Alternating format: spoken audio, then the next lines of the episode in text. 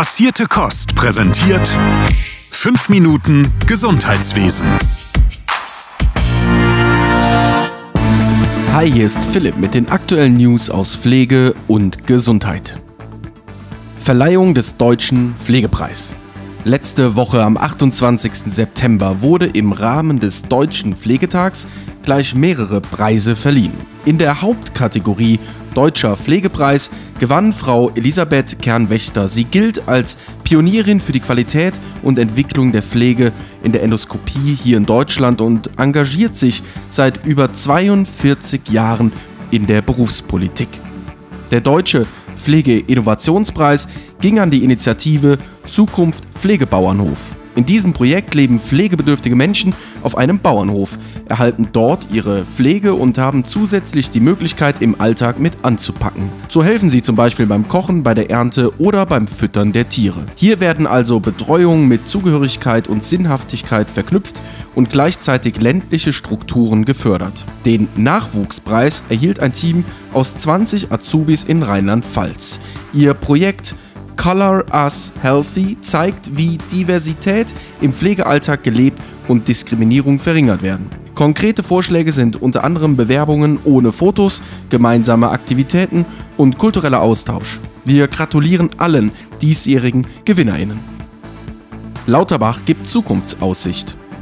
Während die einen Preise entgegennahmen, hielten die anderen Reden. Karl Lauterbach war natürlich auch auf dem Pflegetag in Berlin und gab Einblicke in die Pflegepolitik von morgen. Ein besonderer Fokus solle der Ausbau des Pflegestudiums werden, um den Anteil an studierten Pflegekräften signifikant zu steigern. Außerdem räumt er ein, dass das fachliche Potenzial der Pflege zu wenig genutzt werde. Um die Handlungskompetenzen auszubauen, arbeite das Gesundheitsministerium derzeit an einem Gesetz, verriet er. Dies wurde kurz zuvor auch von Christine Vogler, Präsidentin des Deutschen Pflegerats, gefordert. Pflegerische Kompetenzen müssten sich im Hinblick auf pflegerische Diagnostik, Therapie und Betreuung ändern. Nur so sei eine nachhaltige und krisenfeste Gesundheitsversorgung geboten. Professor Marc Alscher vom Bosch Health Campus stellte zu dem Thema eine Studie vor. In dieser sprachen sich rund 73 Prozent der Befragten dafür aus, Pflegefachpersonen mehr Verantwortung zu übertragen. Personalrichtlinien in der Psychiatrie. Die derzeit gültige Richtlinie Personalausstattung Psychiatrie und Psychosomatik soll vom gemeinsamen Bundesausschuss ausgesetzt werden, wie Lauterbach letzte Woche verkündete. Die Richtlinie sieht vor, dass bei Nichteinhaltung von Personalvorgaben in der Psychiatrie Sanktionen drohen. Diese seien schmerzhaft und würden zu einer Budgetkürzung in den Einrichtungen führen.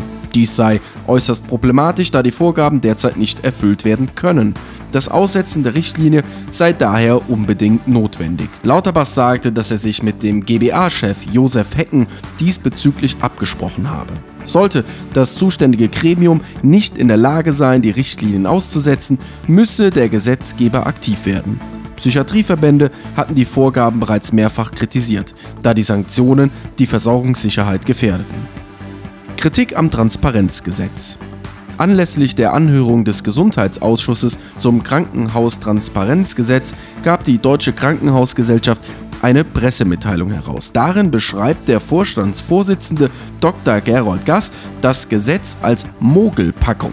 Grob gesagt sollen dadurch Krankenhäuser verpflichtet werden, Daten über die Versorgungsqualität zu veröffentlichen. Gass sagte, dass schon heute kein anderer Bereich im Gesundheitswesen so transparent sei wie die Krankenhäuser.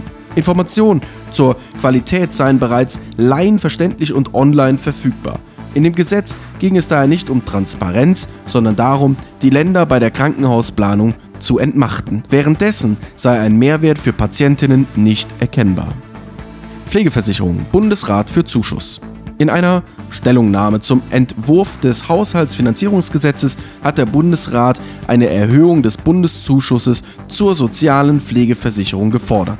Rund 4,5 Milliarden Euro solle der Bund jährlich an die Pflegeversicherung zahlen. Im aktuellen Entwurf des Haushaltsfinanzierungsgesetzes für 2024 heißt es, der Bund wolle den Zuschuss zur Pflegeversicherung in Höhe von einer Milliarde Euro bis 2027 auslaufen lassen. Der Bundesrat sehe zwar die Notwendigkeit von Sparmaßnahmen, Diese sollten aber nicht auf dem Rücken von vulnerablen Menschen ausgetragen werden. Denn nicht nur die Auswirkungen der Corona-Pandemie und des Ukraine-Kriegs, sondern auch der demografische Wandel werden die Pflegeversicherung in Zukunft belasten. Die AOK begrüßte die Forderungen. Sie seien ein wichtiges Signal für eine solidarische und verlässliche Pflegeversicherung. So, und das war's von mir. Bleibt frisch und gesund. Bis nächste Woche. Euer Philipp von Passierte Kost. Passierte Kost. Pflegethemen mundgerecht angereicht. Ein Podcast von Noventi Care.